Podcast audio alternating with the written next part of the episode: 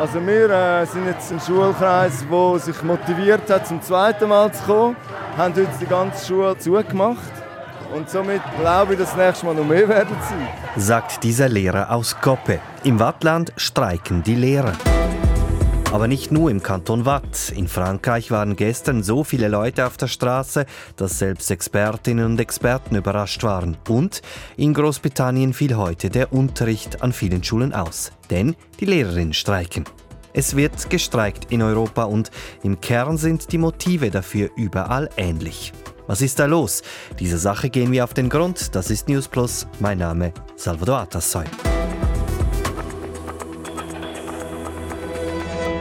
Am Anfang dieser Folge steht News Plus Hörer Christian. Er hat uns geschrieben per Mail an newsplus.srf.ch und wollte wissen, diese heftigen wiederkehrenden Streiks in Frankreich, sind die typisch für Frankreich oder gibt es die auch in anderen europäischen Ländern? Ja, die gibt es und derzeit nehmen diese Streiks in Europa zu. In der Schweiz, im Kanton Waadt, aber auch in Großbritannien. In den nächsten Minuten schauen wir hier in einzelne Länder und fragen, gibt es da vielleicht einen größeren historischen Zusammenhang? Das hängt wahrscheinlich eben tatsächlich mit der Teuerung zusammen, die wie antreibt, oder? Vor allem, wenn man keinen automatischen Teuerungsausgleich mehr hat, wie man ihn hatte bis in die 80er Jahre. Ja, bis in der Schweiz sogar bis in die 90er Jahre hatten sehr viele Gesamtarbeitsverträge einen automatischen Teuerungsausgleich verankert. Sagt der Schweizer Historiker Adrian Zimmermann. Bevor wir aber zurückblicken, zuerst der Blick vorerst über die Grenze nach Frankreich. Die aktuelle Streikwelle ist heftig, so heftig, dass Expertinnen und Experten bereits davon sprechen, dass man Jahrzehnte zurückschauen muss, um einen Vergleich zu finden.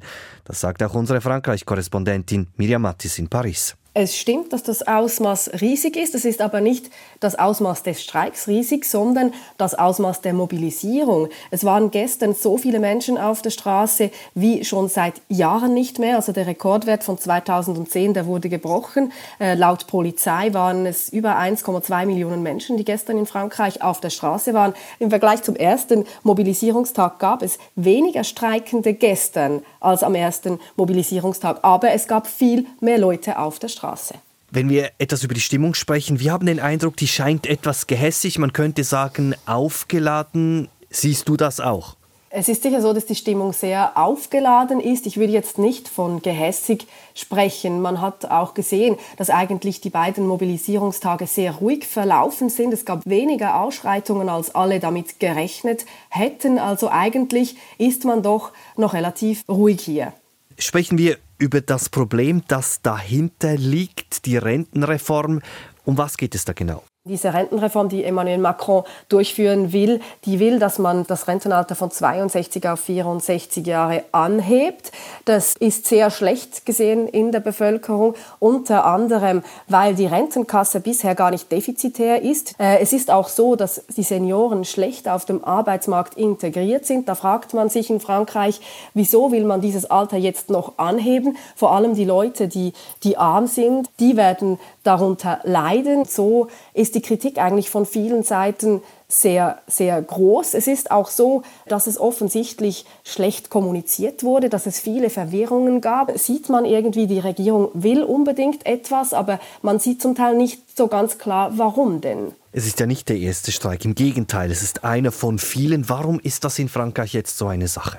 Ja, es ist natürlich so, dass Frankreich eine Streikmentalität hat. Das kommt sicher nicht von ungefähr. Es ist so, dass man als Bevölkerung relativ wenig zu sagen hat, oder? Man wählt den Präsidenten und das war's dann eigentlich schon. Der macht dann die nächsten fünf Jahre so mehr oder weniger, was er will. Es ist auch so, dass das Parlament sehr schwach ist in Frankreich und seit den letzten Parlamentswahlen noch viel mehr, denn da hat Macron mit der Regierung nicht einmal mehr die Mehrheit. Es gibt drei Blöcke, links, rechts und die Mitte und diese haben eigentlich die Reformen von Macron äh, nicht gebilligt. Trotzdem wurde dies dann von der Regierung durchgesetzt. Also die Bevölkerung, die wird wie eigentlich gar nicht wirklich wahrgenommen, außer wenn sie eben in Massen auf die Straße geht. In Frankreich konzentriert sich vieles um den Präsidenten, aber es gibt noch einen weiteren Grund. Die Gewerkschaften und die Art, wie die französischen Gewerkschaften organisiert sind, sagt Historiker Adrian Zimmermann. Also was man bei Frankreich immer sagen muss, ist, dass entgegen einem Eindruck die Gewerkschafter eigentlich vom Organisationsgrad her, also vom Anteil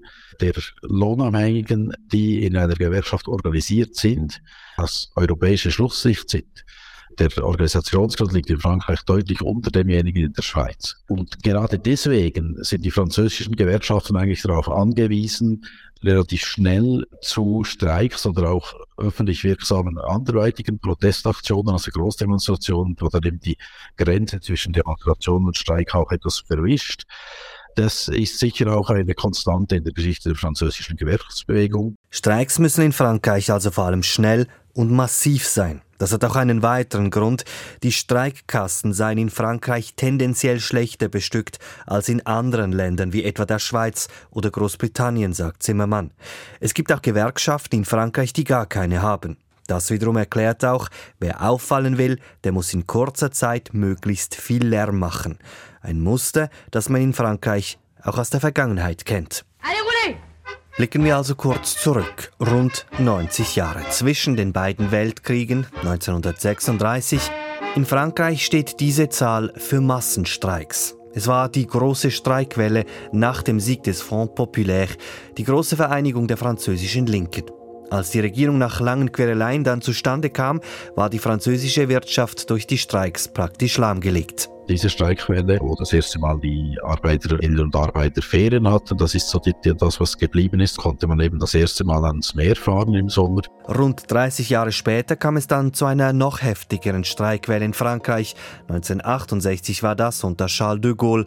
In Frankreich war diese Bewegung, im Unterschied etwa zur Schweiz und Deutschland, alles andere als eine reine Bewegung von Studierenden. Da gab es massive Streiks in der Industrie, im öffentlichen Dienst als Reaktion zuerst gegen das brutale Vorgehen der Polizei gegen die Studentinnen und Studenten, die dann eigentlich auch das System de Gaulle äh, ja, erschütterten zumindest. De Gaulle hat sich sogar aus Paris zurückgezogen seinerzeit. Und das sind so Erinnerungen, die im französischen kollektiven Gedächtnis halt noch da sind, die auch weiterwirken. Frankreich ist also ein Land, in dem eine Streikbewegung in kurzer Zeit viel erreichen muss. Zudem verfügt Frankreich über ein Präsidialsystem. Es ist also sehr vieles auf die Person des Präsidenten zugeschnitten.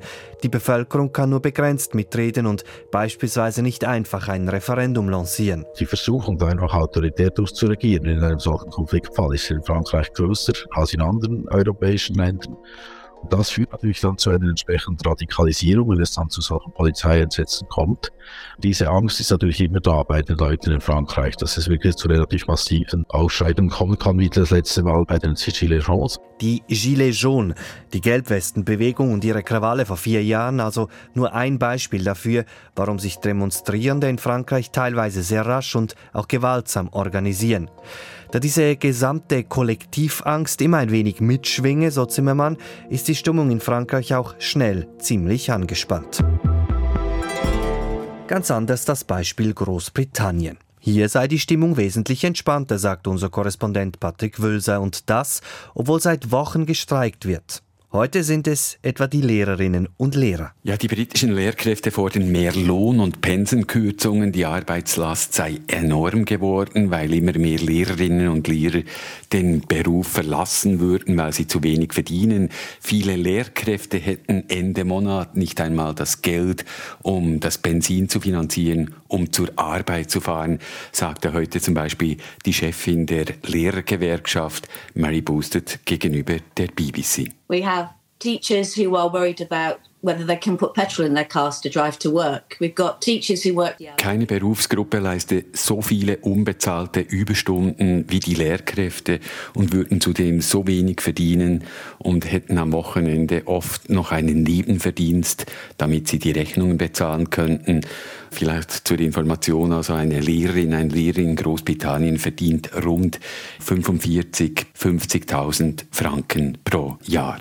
Es ist ja nicht der erste Streik und nächste Woche dann sollen das Pflegepersonal und die Ambulanz folgen.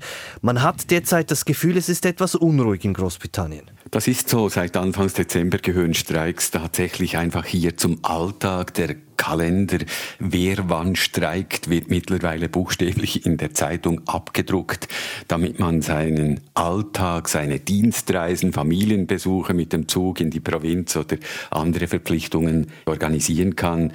Man weiß gar, an welchem Tag man nicht verunfallen sollte, weil die Ambulanzfahrerinnen und Fahrer streiken. Und das ist nicht jetzt ein Witz. Den Briten und Briten wird tatsächlich an einzelnen Tagen empfohlen, zu Hause zu bleiben und auf sportliche Aktivitäten zu verzichten, weil eben keine Ambulanz kommt, wenn man verunfallt. Und in diesem Sinn gehören die Streiks seit Wochen zum Alltag. Aber die Auswirkungen sind natürlich so mühsam wie anstrengend und sorgen für Ärger. Wenn wir jetzt kurz mit Frankreich vergleichen, wir haben das Gefühl, in Frankreich ist die Stimmung doch ziemlich aufgeladen. Wie erlebst du das jetzt in Großbritannien? Die Stimmung scheint etwas friedlicher zu sein. Also ich kenne die Stimmung in Frankreich nur indirekt, nämlich wenn ich abends in London beim Kochen der BBC-Korrespondentin in Paris zuhöre.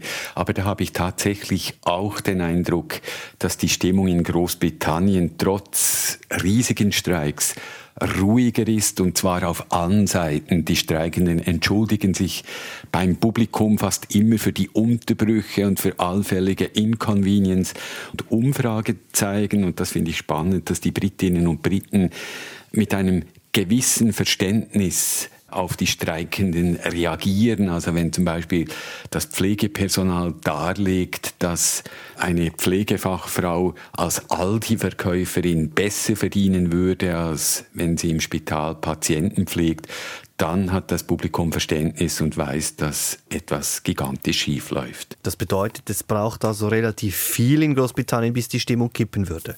Ja, aber ich denke, Gerade der heutige Streik der Lehrerinnen und Lehrer hat vielleicht eine solche Dimension, dass es kippt. Als im Dezember die Züge nicht fuhren, konnte man seine Ausflüge einigermaßen darum herum organisieren. Wenn dagegen wie heute 80 Prozent der Schulen betroffen sind und die Kinder nicht zur Schule können, sind Millionen von Eltern betroffen, die auch nicht zur Arbeit gehen können, weil sie eben die Kinder hüten müssen. Und hier könnte die Stimmung kippen. Ich vermute, heute strapazieren die streikenden Lehrkräfte das Verständnis der Britinnen und Briten tatsächlich allenfalls ein bisschen über die Gebühr sagt unser Großbritannien-Korrespondent Patrick Wölser. Eigentlich habe Großbritannien eine große Streiktradition, sagt der Historiker Adrian Zimmermann.